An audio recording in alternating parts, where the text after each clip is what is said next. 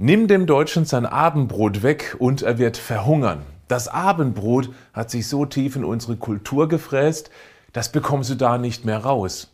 Muss es das? Wie gesund oder ungesund ist denn das Abendbrot? Mehr dazu jetzt. Herzlich willkommen zum Podcast Schlank und Gesund. Ich bin Gesundheitsexperte und Fitnesscoach Patrick Heitzmann. Dieser Podcast ist mir eine Herzensangelegenheit, weil ich dich unterstützen möchte, dass du noch fitter, gesünder und schlanker wirst. Schön, dass du mit dabei bist.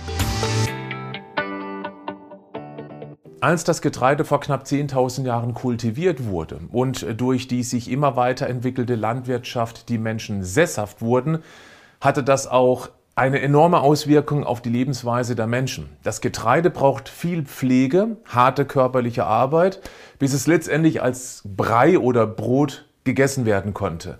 Das war auch noch eine andere Art von Getreide als das, was wir heute in allen erdenklichen Variationen zu uns nehmen. Dabei spielt das Gluten, das Klebeeiweiß, eine ganz entscheidende Rolle. Denn wenn dessen Anteil hoch ist, dann lässt sich das Getreide viel besser verarbeiten. Es wurde genau in diese Richtung gezüchtet. Allen voran der Weizen, der heute ganz andere Eigenschaften aufweist als der Urweizen. Ich bin nicht grundsätzlich gegen Brot, esse auch sehr gerne Knäckebrot. Aber bei mir gilt, je weniger, desto besser.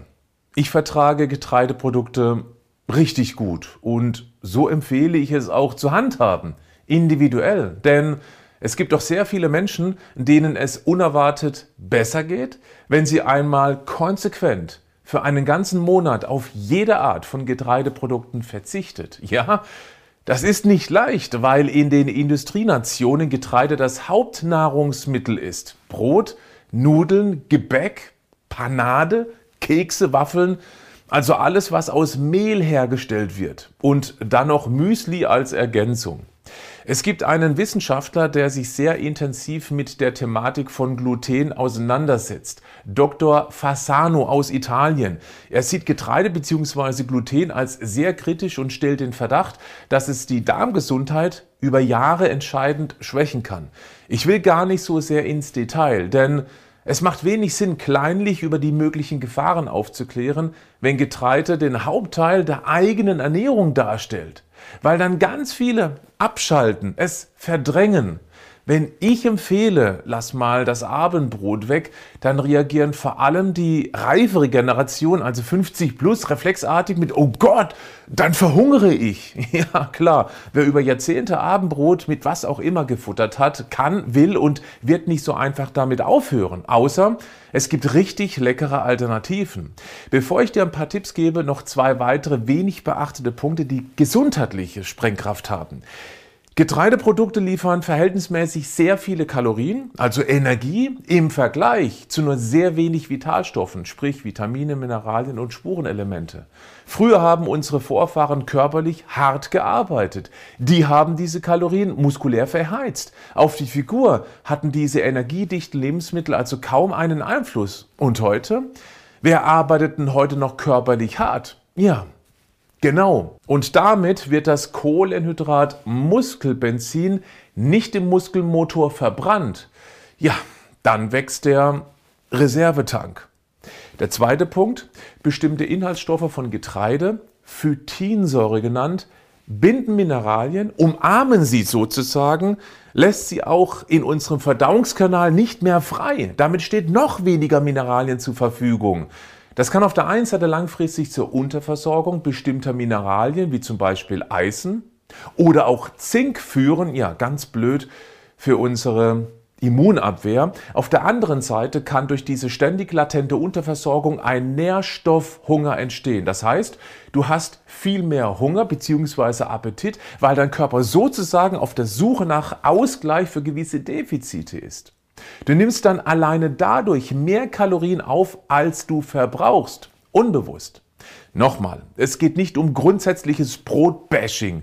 Ich möchte dich einfach mal motivieren, sagen wir, einen Monat komplett auf Getreide jeglicher Art zu verzichten, um für dich ganz individuell herauszufinden, ob es dir dann besser geht oder ob du absolut keinen Unterschied spürst.